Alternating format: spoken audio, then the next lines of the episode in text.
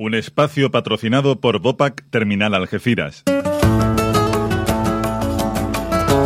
Un espacio en el que te esperamos cada semana aquí en Cope Campo de Gibraltar, Costa del Sol. Te hablamos de ecología en la frontera con Juan María Arenas, doctor en ecología, conservación y restauración de ecosistemas, además de divulgador y comunicador científico. Es director de www.restauraciondeecosistemas.com. Juan María Arenas, ¿qué tal? Muy buenas tardes. Buenas tardes, Antonio. Llegó el viernes, hemos tenido ese día de fiesta, muchos han cogido puente. Semana rara, semana rara. semana que ha pasado rápido, rara. Y ahora eh, el y, seguro que madrileños que han bajado, porque allí tienen puente largo, que allí también fue festival. Claro, ayer fue el Día de la Comunidad de Madrid y hoy muchos me imagino que han hecho también puente.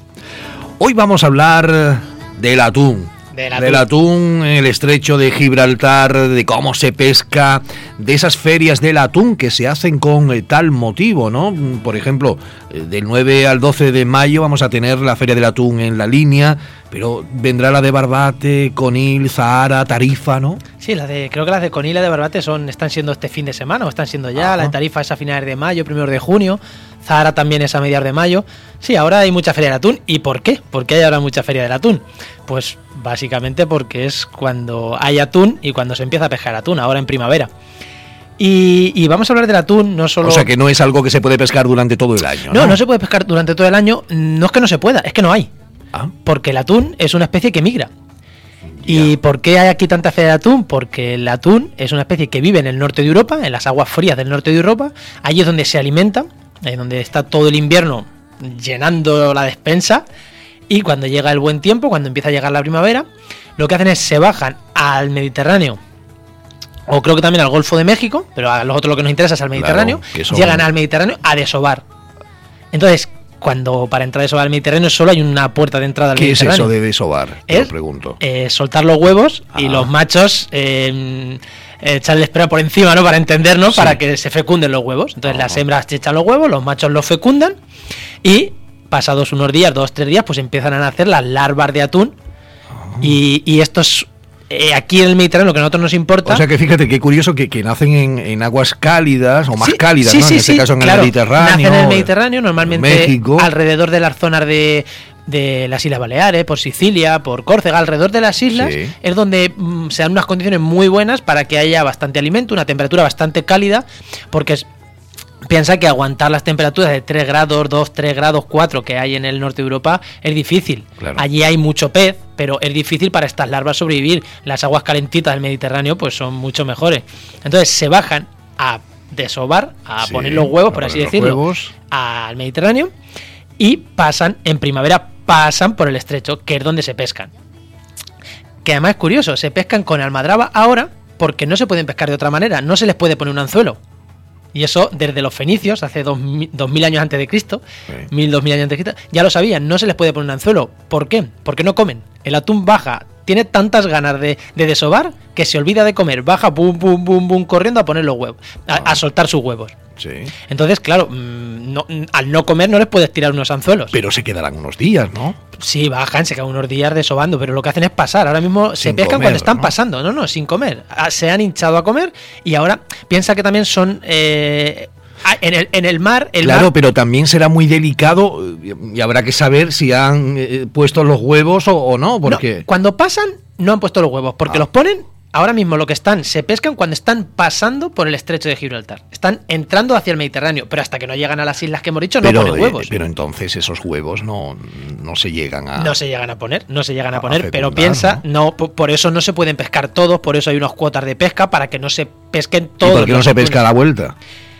porque pierde eh, las calidades son distintas. Piensa que cuando ya vuelven, vuelven muy cansados, muy exhaustos, y ahí también se pescan, pero ahí es cuando se pesca con anzuelo, porque llegan con tanta hambre que cualquier cosa que se encuentre se la comen. Entonces ahí es fácil pescar con anzuelo. Además, ahora también se pescan con las unos anzuelos y, unos cedales eh, enormes, ¿no? Ahí, se, puede, ahí se puede pescar con se puede pescar con anzuelo. Es verdad, eh, no sé exactamente eh, las técnicas y cuántas cantidades se pesca ahora y cuánta cantidad se pesca luego. Pero lo que sí es cierto es que también ahora las almadrabas funcionan bien. ¿Por qué? Porque las orcas, hay unos tres grupos de orcas más o menos en la zona de esta de, de enfrente de las costas de Tarifa, de Barbate, que lo que hacen es comer atunes se aprovechan, ellas también lo saben, ¿eh? oye, que vais a venir. Pues vaya. Yo me voy a poner aquí a comer atún. entre las orcas, pobrecillos. Yo me voy a poner aquí a comer atún. ¿Qué pasa? Que como hay orcas, los atunes dicen, no, no, ¿por dónde voy a estar más seguro? Voy a pegarme a las costas. Entonces, desde miles, bueno, miles, tanto, tanto no, pero de muchos, bueno, sí, miles de años, los atunes han pasado pegaditos a las costas, que es donde no había orcas, o donde hay menos orcas. Las orcas son animales que no se pueden pegar mucho a las costas. Entonces, ahí es donde los pescadores tradicionalmente han aprovechado para poner sus almadrabas y pescar a los pez, a los atunes según bajaban al atún rojo. Pero bueno, para. Pues tienen un recorrido complicado los pobres atunes. Sí, claro, es ¿Eh? que al final, pero te voy a dar un dato. La paliza que se dan desde el norte de Europa.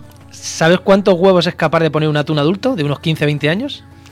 No sé, 10.000. 45 millones de huevos. 45 millones. Bueno, así no se acaba la pesca, claro, hombre. Lo que pasa es que, claro, de esos cuantos. Con que pasen unos cuantos, ¿no? Claro, con que pasen. O sea, eh, eh, luego esos, esos huevos se los come todo el mundo. Es que el atún pasa, el atún ¿40 mil millones? 40 millones. Ah, 40 millones. 45 millones. 45 millones. eso, eso he leído, sí, son muchos. Pero es, a mí me gusta decir que el atún, o bueno, las sardinas, hay, hay animales que se los come todo el mundo. Es que es igual que los conejos en, los ecosistemas terrestres, se los come todo el mundo come conejos, todos los animales, no ah. todos, pero muchísimos depredadores, pero tienen unos sistemas de, de reproducirse. Muy rápido muy rápidos generan mucho porque saben que se los comen. Entonces ¿por qué incluso en algunos lugares muy problemático porque ya hay sobrepoblación. Bueno, eso, eso sí, bueno, eso dicen muchas veces. Por Madrid lo, lo, dicen. Sí, sí, bueno, sí se dice, sí, es verdad, porque hay, hay lo que pasa es que faltan depredadores, pero con el caso del atún no te preocupes que no hay sobrepoblación.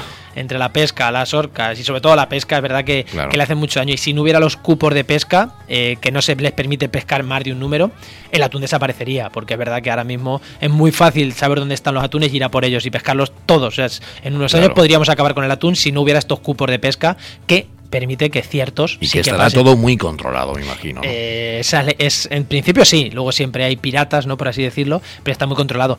Y te voy a dar también. luego también está el atún rojo, ¿no? E, este, este, este es el atún rojo. Este es el, que estamos hablando es el atún rojo. Eh, hay muchos túneles. El, que hacen, el que llevan a cabo el ronqueo. El ronqueo, el ronqueo lo que es es el despiece del atún, ¿no? El cuchillo atravesando las carnes del atún es el que eh, ese es el famoso ronqueo, ¿no? Es, es eso, ¿no? el despiece del atún, es lo que se conoce por ronqueo otro dato que te voy, que voy a dar también, que seguro que es raro para, para mucha gente que nos esté escuchando, el atún es capaz de ir a 75 kilómetros por hora.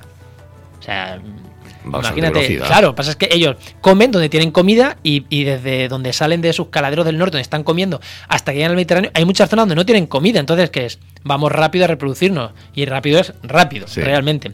Pero además son unos animales, son súper curiosos, para, porque muchas veces se dice, y igual esto hay gente que no lo sabe, que los mamíferos y las aves somos de sangre caliente. Somos capaces de calentar nuestra sangre. Y los reptiles, los peces no son capaces. Vale, pues eso no es tan así. Porque los atunes, los atunes son capaces de regular su temperatura interior.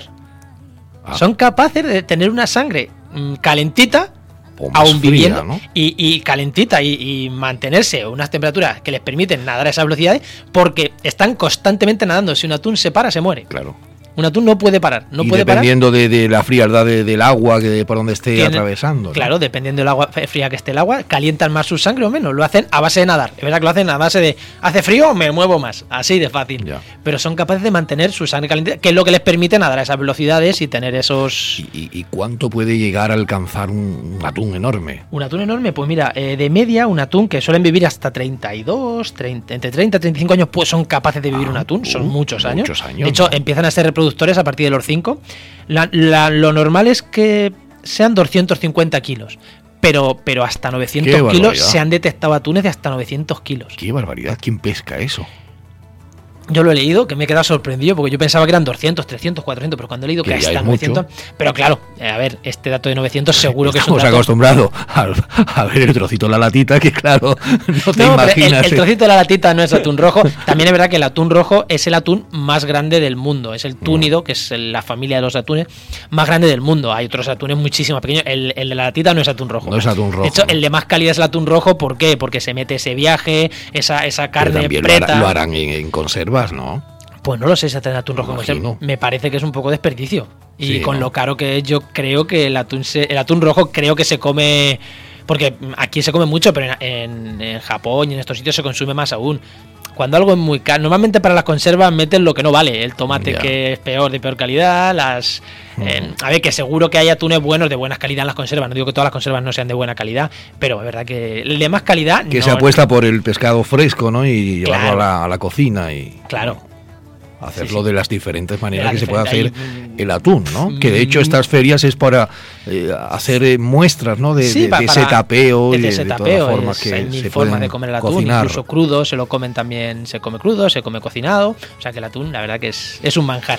Bueno, pues ha dado mucho de sí el tema de hoy, muy interesante, hemos aprendido muchísimo, 45 millones de, huevos pueden llegar a poner. Hasta eso pueden llegar a poner. Qué barbaridad.